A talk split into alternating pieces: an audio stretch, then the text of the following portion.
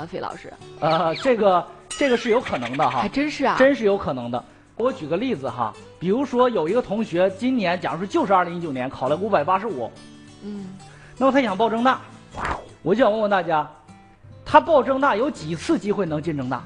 那还能有几次啊？那就一次机会呗。本科一批招生，他这个分数就是通过这个渠道进入郑大的吗？实际上这个同学有五次机会，五他可对他可以进入郑州大学。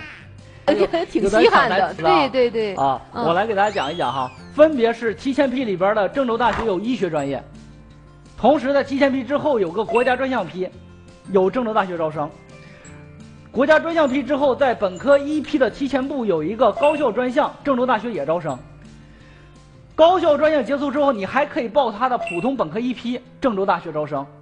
在这之后还不算完，郑州大学在他的这个这个本科一批之后，还有一个地方专项批，郑州大学还招生，而且在这个五个批次当中，是上一批次结束，下一批次才开始。也就是说，这个同学他要符合条件的话，他可以报考五次，有五次进入郑州大学的机会。